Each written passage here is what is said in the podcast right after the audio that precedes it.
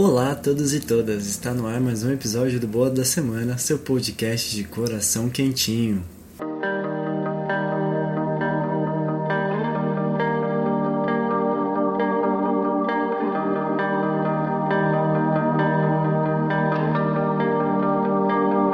Dando início com os nossos recadinhos padrões, siga a gente nas nossas redes sociais, no Instagram e no Twitter, somos o arroba Boa da Semana. É, pode mandar um e-mail também para podcastboadasemana.gmail.com Agora, sem mais delongas, que é essa frase que eu sempre falo, vamos para o nosso quebra-gelo da semana.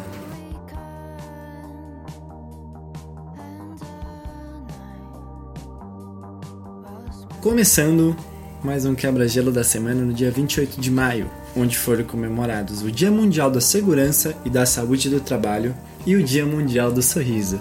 Ei, você que está ouvindo agora, abra um sorriso. Também foi comemorado o Dia da Caatinga, o Dia Nacional em Memória das Vítimas de Acidentes e Doenças no Trabalho, Dia da Educação e o Dia da Sogra. Também na mitologia romana, é o início dos três dias do Festival de Florária, que é homenagem à deusa Flora, a deusa das flores. No dia 29 de maio, maio, tô confundindo março com maio, gente, desculpa. É, no dia 29 foi o Dia Internacional da Dança. Pulando pro dia 30, a gente teve o Dia Internacional do Jazz. Já no dia já no dia 1 de maio, além do Dia do Trabalhador, a gente tem também o Dia da Literatura Brasileira. É, essa semana eu vou fazer uma thread no Twitter com um dos maiores nomes e livros da literatura brasileira para comemorar essa data. Dia 2 é o Dia Nacional da Luta pela Cidadania, Dignidade e Direitos Humanos na Política Nacional sobre Drogas. Também é o Dia Nacional do Ex-Combatente e o Dia Nacional da Ética. Dia 3 é o Dia do Taquígrafo, Dia do Sertanejo e o Dia do Solo. Solo da terra, não daquele cantor solo. Para fechar, no último dia 4 do 3 foi o dia do engenheiro de estruturas, o calculista estrutural. E assim se encerra mais um quebra-gelo da semana. Foi bem curtinho, não aconteceu tanta coisa nessa semana pelo mundo. É... E agora a gente vai para as notícias.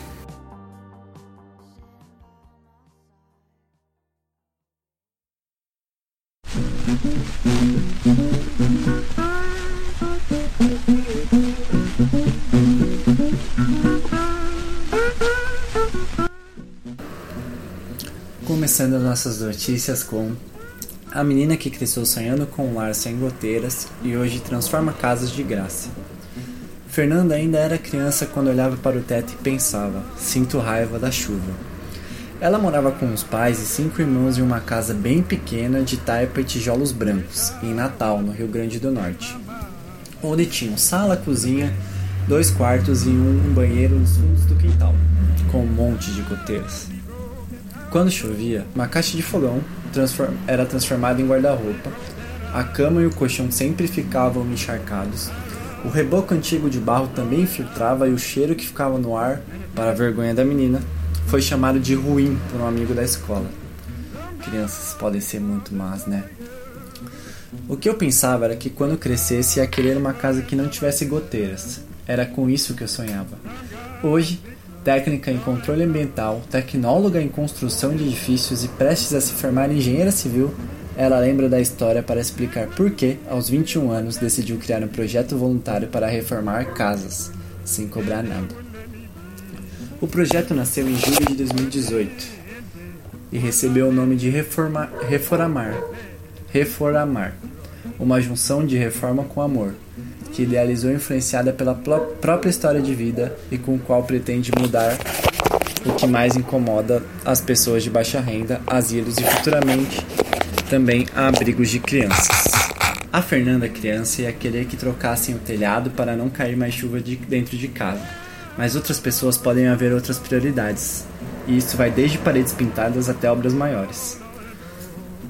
A ação atendeu até agora cinco casas e um asilo em Natal.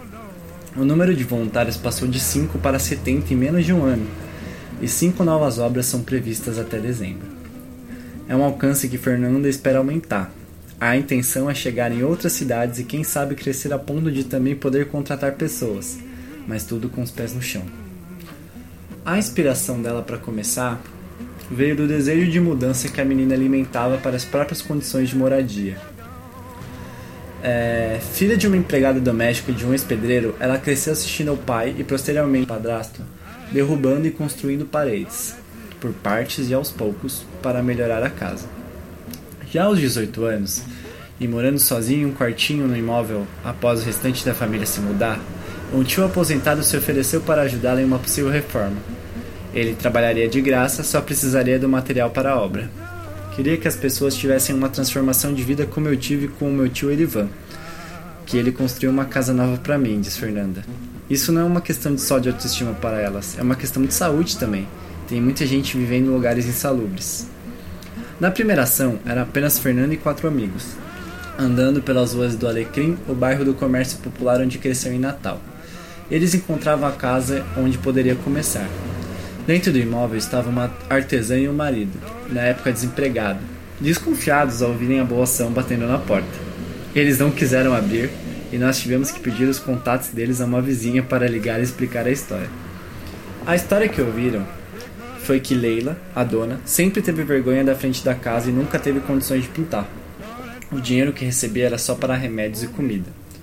Os voluntários Dividiram então os custos que teriam, um total de 200 reais que tiraram dos próprios bolsos para comprar os primeiros pincéis, tintas e materiais, como selador, uma espécie de base para deixar a parede em melhores condições de pintura. Foi um sonho. Entre os contemplados está Bruna, que precisou deixar a faculdade para cuidar da mãe vítima de AVC e de duas filhas pequenas. Em um vídeo divulgado na rede social, Bruna diz que a reforma era um sonho e a casa amarela e de paredes descascadas onde morava com a família aparecem fotos, vídeos e stories com um reboco novo e agora pintada de azul. Salas, janelas e portas também foram renovados, e a frente ganhou um pequeno jardim vertical, feito com estrados de madeira reciclados e ajuda das crianças. Em meio aos 70 voluntários, há quem doe mão de obra, materiais de construção e dinheiro. Uma empresa de materiais elétricos recentemente aderiu à causa. O grupo precisou ainda do reforço de pedreiros e, para encontrar ao menos quem se engajasse na ação, teve de buscá-los em uma página de classificados online e adicionar vários para conversar. Foi aí que acharam Jackson. Outros profissionais, como o grafiteiro Paulo, também se juntaram à empreitada. Nesse caso específico, ele ajudou a dar vida à fachada de um asilo que abriga aproximadamente 50 idosos. Eles tinham um muro branco na frente, antigo, sujo, e uma placa pequena com o nome lar da vovozinha. O lugar passava despercebido, disse Fernanda. E foi isso que os voluntários mudaram em muitas mãos e com esforço, com muito esforço. Em 2019, quando já voltaram a entrar em campo, eles fizeram a fachada, a sala e a cozinha de um homem de 96 anos que, segundo descrevem, toma conta de duas filhas. Foi a ação que, as, que foi a ação que fazemos em fevereiro. Inicialmente faríamos a sala e a fachada, mas acabamos arrecadando mais do que precisávamos e compramos um armário para eles. Porque o que tinha estava caído também e também pintamos a cozinha. A próxima reforma, segundo os planos que anuncia, será realizada no final de abril. Será nosso maior passo. Estamos fazendo planejamentos, propostas e esperamos fazer a obra em três finais de semana. Queremos fazer a casa completa, derrubar a fachada e o banheiro, trocar o telhado e a instalação elétrica. Por trás das paredes, dessa vez, está o que chama de indicação de coração. É um amigo que conheceu aos 15 anos e que junto com ela se vestia de palhaço para alegrar as crianças nos hospitais. Desde, criei, desde que criei o projeto, pensava em reformar a casa dele. Ele trabalha como vendedor ambulante e o irmão entrega panfletos nas lojas. É a pessoa mais humilde que conheço. Não por questões financeiras, mas porque eu sei que mesmo também precisando, ele irá ajudar o próximo.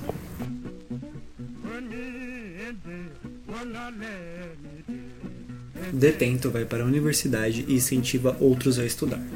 O detento Luiz Gustavo Galvão, que culpa prisão por tráfico internacional, conseguiu chegar à universidade e pretende ser advogado graças a um programa de reeducandos do Centro de Progressão Penitenciária, o CPPS, de Bauru, no centro, no interior paulista. Hoje ele incentiva outros colegas de prisão a voltar a estudar e pede uma segunda chance.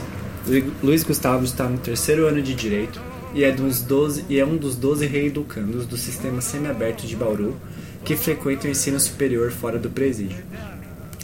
Um movimento de interesse crescente pelos estudos vem atraído nos últimos anos cada vez mais detentos dos CPPs que são unidades que abrigam os presos do regime semiaberto. E lá, Luiz Gustavo já cumpriu seis anos no sistema fechado e outros dois no semiaberto. Ele foi o primeiro detento da CPP-1 a chegar à universidade e atualmente curso quinto semestre de Direito. Ele lembra que passou a se interessar pela educação depois de trabalhar na biblioteca do presídio, onde readquiriu o gosto pela leitura e, segundo ele, descobriu o poder transformador da educação. Na prisão tive tempo de pensar sobre meus erros, decisões e quando cheguei ao semiaberto eu tive a oportunidade e agarrei. Voltei a estudar, fiz o Enem, cheguei à universidade, um sonho meu e da minha mãe. Quero me formar, ser um bom advogado e quem sabe ter uma segunda chance lá fora. Na universidade onde ele estuda, o rei educando que inspirou seus colegas a seguir o seu caminho, busca no ensino superior também uma oportunidade de trabalho.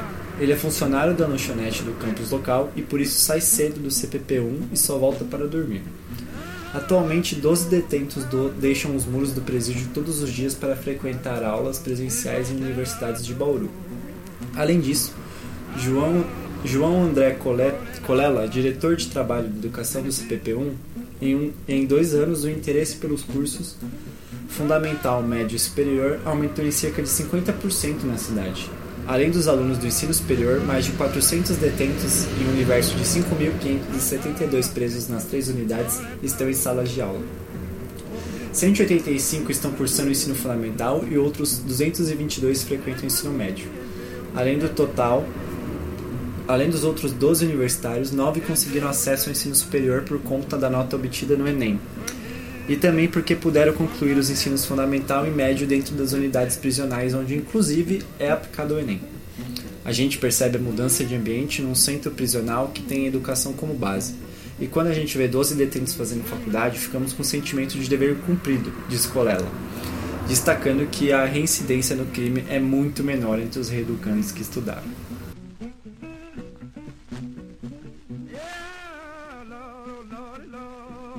Homem improvisa galão em bike para regar árvores do bairro.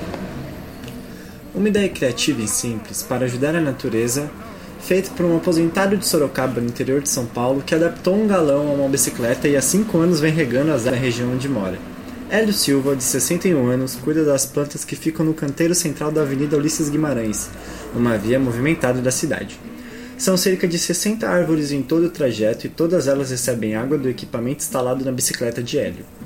Eu faço isso todos os dias com maior carinho, com maior prazer e maior amor, disse ele ao G1. O aposentado sai de casa por volta das 4 horas com a bicicleta. Ela tem um sistema formado por uma mangueira acopla, acopla, formado por uma mangueira acoplada a um galão, que, onde tudo fica instalado no bagageiro da bicicleta, que é uma ideia do próprio Hélio. Pedalando, ele segue até uma mina que fica no bairro Jardim Santo André, no local, Hélio enche o galão e o sistema que fica no bagageiro da bicicleta tem cerca de 60 litros de água. Em seguida, ele vai empurrando a bike, seguindo até a avenida. No total, o aposentado percorre 3,4 km entre ida e volta do trajeto. Tanto cuidado tem um motivo especial para o Hélio. A maioria das árvores que estão lá no local foi plantadas por ele próprio. Geralmente as árvores pequenas eu mesmo plantei, e aí eu sei qual está mais nova, qual está precisando de mais água. Se ela já está mais vingadinha, usa um pouco menos de água porque tem que dar para todas, né? Nenhuma delas pode ficar com sede. Hélio conta que a ideia surgiu depois que um amigo contou que fazia a mesma coisa. O aposentado resolveu repetir a boa ação no próprio bairro. É uma delícia, é um exemplo, né? Quem sabe alguém me copia também. Peguei o exemplo, peguei o exemplo de uma pessoa e agora quero que se replique. Com essa notícia sensacional de boa ação sendo replicada, a gente termina o nosso giro de notícias e agora a gente vai para o nosso Coisa Boa da Semana, onde a gente vai indicar dois podcasts muito legais.